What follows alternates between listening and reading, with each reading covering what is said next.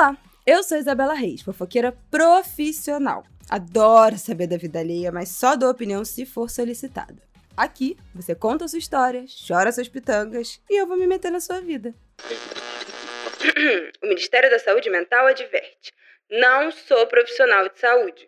Sou apenas uma fofoqueira na missão de ajudar nas suas questões e te incentivar a procurar ajuda especializada.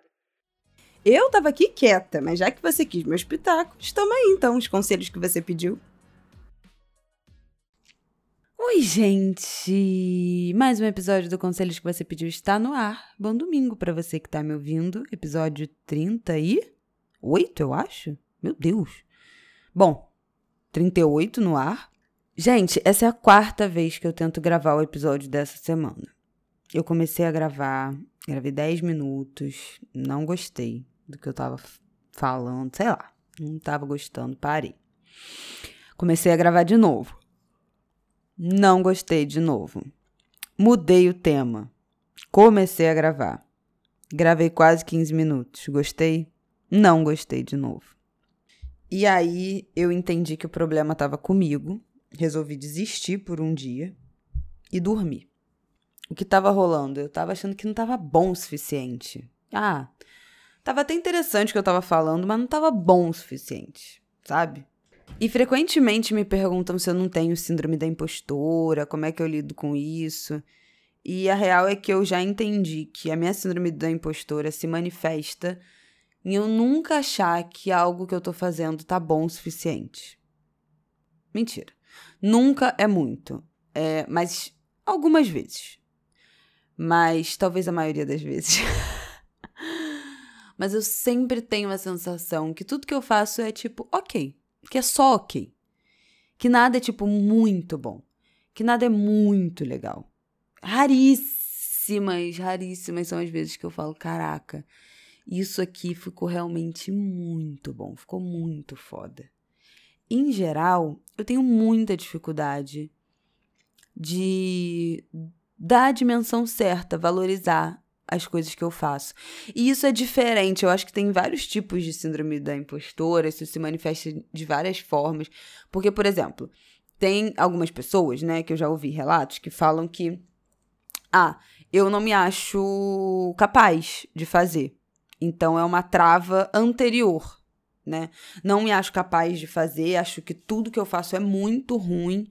E aí eu me travo antes, eu me eu me censuro antes, ou então eu faço e acho tudo horrível. E a minha parada não é essa, definitivamente. Eu me acho extremamente competente como profissional. É, de verdade, eu, sei lá, eu me acho boa no que eu faço. Sem falsa, sem modéstia ou sem falsa modéstia. Eu realmente me acho boa no que eu faço. Mas eu não acho nada assim do caralho. Tipo, caraca! Putz, muito bom. Parabéns, Isabela. Você foi muito bem nessa. E isso me atrapalha demais. Eu não sei como vocês lidam. Mas isso me atrapalha demais. Isso me, me faz adiar muitos projetos. Isso me faz procrastinar. E acho que especialmente procrastinar muitas ideias porque eu nunca acho que tá boa o suficiente para ser lançada, porque eu nunca acho que é uma ideia boa o suficiente. É, é, isso, essa é a quarta vez que eu tô tentando gravar um episódio, porque eu gravei dois temas que eu sinceramente acho que são bons, que são relevantes, mas não estavam bons o suficiente. E aí eu fiquei eu fico sempre que eu entro nessa espiral, eu eu eu fico pensando, o que que é então que é bom o suficiente? Eu não sei. Qual é o meu parâmetro? Ser bom o suficiente. Se eu não me recordo de ter chegado já nessa sensação. Eu tô me equiparando com o quê? Porque assim, se não existe um parâmetro meu do que é suficientemente bom, do que seria então esse auge que, que eu não consigo alcançar, não tem um parâmetro meu, se eu nunca alcancei isso dentro do que eu gostaria, né, do que eu sinto, então, qual é esse parâmetro que eu me baseio? É comparativo com quem? Né? Eu só posso estar me comparando com outras pessoas. E aí eu entro nessa pira, nessa noia. Ai, de novo falando de noia, mas. eu, eu entro, eu mergulho nesse fio condutor disso de, de tem algum momento de, das tantas coisas que a gente nunca fica satisfeito. Vocês têm alguma coisa na vida de vocês que vocês falem, não, olha, disso aqui para mim tá de boa. Se continuar nesse mesmo lugar que tá pelos próximos 10 anos, eu tô bem. Eu tô muito satisfeita. Eu tô 100% satisfeita. Tem alguém. Quer dizer, eu acho que tem alguém que seja assim. Eu acho que pessoas acomodadas talvez tendem a ser assim. Acomodadas não, não no mau sentido, tá? Não foi uma crítica. É só. É, enfim, pessoas que não têm uma ambição muito pulsante, eu acho que talvez estejam tenham mais caminho, sejam mais propícias a estarem mais satisfeitas com as próprias conquistas e as próprias vidas. Será? Que pessoas com menos ambição são pessoas mais satisfeitas com as suas realidades? Mais conformadas? Seria, acho que conformadas traz uma carga negativa. Talvez, né? Eu acho que a gente está cada vez menos satisfeito. A nossa vida está cada vez menos suficiente, dando menos conta de ser suficiente. E eu acho que isso me perturba muito mais. Eu falei nossas vidas, mas eu acho que isso me perturba muito mais profissionalmente do que na minha vida pessoal. As minhas conquistas pessoais, eu acho que eu, eu tô, tô de boa. Não que eu não quero mais. Satisfeita? Não tô satisfeita. Tá suficiente? Ainda não. Ainda não. Mas profissionalmente, eu sinto muito mais essa angústia e eu acho que tem muito a ver com essa comparação com outras pessoas. Fui procurar no dicionário o que, que significa suficiente. Aquilo que satisfaz ou que basta, que é o bastante. Que já possui o essencial, o necessário. Será que a gente faz parte de uma geração que não está satisfeito com nada? Que nada é suficiente, que nada satisfaz ou que só satisfaz a gente por muito pouco tempo, eu também tenho essa sensação, para além da sensação intermitente de que nada que eu faço é suficientemente bom dentro dos meus parâmetros, seja lá quais forem esses, porque eu também não sei, não adianta me perguntar, mas de que a gente nunca tá satisfeito. Eu me sinto assim, subindo uma montanha, e aí a gente chega no topo da montanha, e aí a gente não consegue curtir o topo da montanha a gente fica ali três minutos, sei lá, o tempo de um Reels. E aí a gente fala, beleza, foi bacana estar aqui e agora? E aí a gente entra de novo num ciclo de insatisfação com esse novo lugar que anteriormente tinha sido tão almejado, tão sonhado, tão idealizado. E aí a gente conquista, a gente não se dá o direito de comemorar, o direito de sentar, respirar e falar: putz, está muito bom aqui. Como eu estou me sentindo preenchida por essa conquista? Não. Não é possível. Dura cinco segundos. E a gente toma qualquer fôlego e fala: bom, aqui já tô acomodada, já tô, não quero mais, eu já não tô satisfeita, já não é suficiente, já não é bom o suficiente para mim, e eu quero mais, eu quero mais coisas. E eu acho que isso também tem a ver com uma mentalidade de dessa obsessão, obsessão, tá? E aí eu acho bem negativa de sair da zona de conforto. Gente, eu já até falei isso, tratei isso na minha terapia.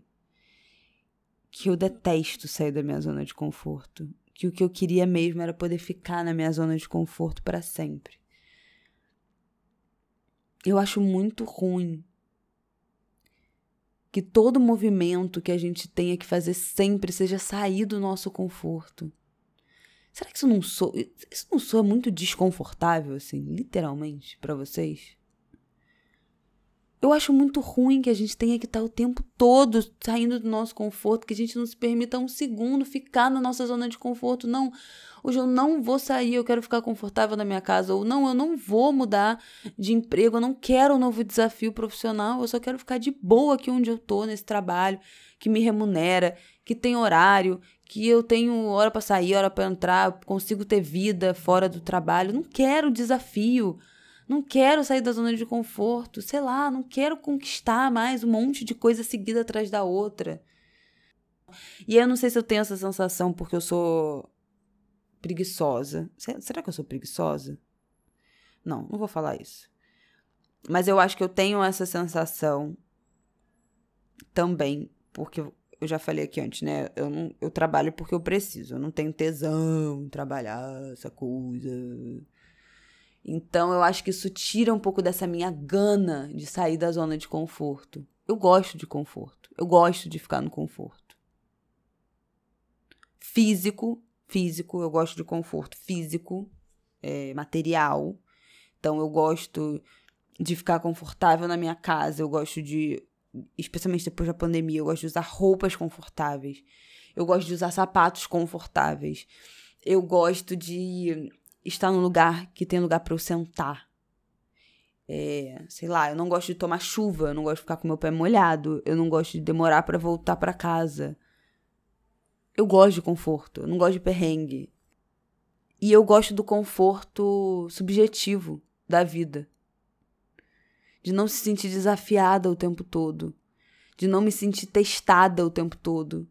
De não sentir que eu preciso me provar para os outros o tempo todo. O conforto de ter. de não viver em picos emocionais. De não viver é, um desgaste emocional em absolutamente tudo e todas as relações e profissionalmente.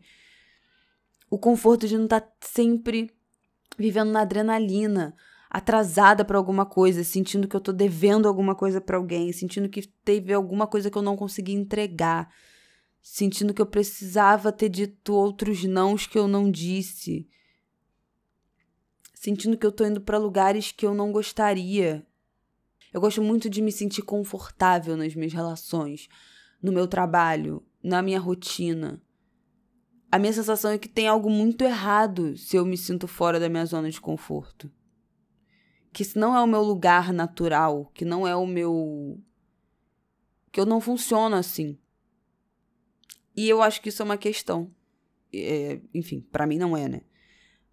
Eu jamais. Mas vira uma questão a partir do momento em que tudo que a gente ouve é saia da sua zona de conforto. Porra, me deixa aqui, cara. E aí eu acho que isso tem relação com é, ser boa o suficiente, questionar será que tá bom o suficiente? De nunca se sentir suficiente, uma, porque talvez eu não saia tanto da minha zona de conforto quanto eu deveria. Mas deveria também no, nos moldes de quem, nos parâmetros de quem. É isso. Não tem mais muito o que falar. Eu queria ter gravado um episódio sobre dependência depois eu queria ter gravado um episódio sobre dinheiro, mas nenhum deles me pareceu bom o suficiente. E aí eu tô há 24 horas pensando por que nenhum deles me pareceu bom o suficiente. E eu não posso nem ouvir porque eu apaguei. Eu fiz três gravações de 10 minutos eu apaguei. Porque eram, sei lá, aparentemente muito horríveis. E eu não posso deixar de pensar que isso é um assunto o fato de que a gente nunca é suficiente para nós mesmos. Nada que a gente faça é bom o suficiente. Ou talvez muito pouco do que a gente faça seja bom o suficiente. Ou a gente ainda guerreia muito com tudo que a gente faça porque a gente gostaria de estar melhor. Sempre, sempre, sempre melhor e sempre comparado a outras pessoas. E eu acho que aí, pessoalmente, o meu desconforto disso talvez venha de uma sensação de que eu deveria sair mais da minha zona de conforto, ou me desafiar mais, ou dar mais a minha cara tapa, e a real é que eu não tô nem um pouco afim. Nem um pouco afim. Eu tô muito de boa na minha zona de conforto. Não que eu ache isso sempre positivo, tá? Questões. Mas por enquanto, eu topo é, os contras de continuar na minha zona de conforto.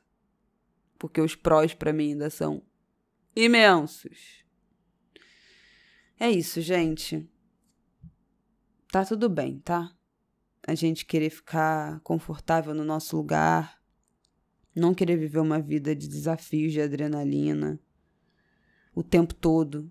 Talvez só um pouquinho do tempo, 10% do tempo, 10% do tempo tá bom. 90%, tudo bem você ficar na sua zona de conforto. E continuar questionando sempre, né?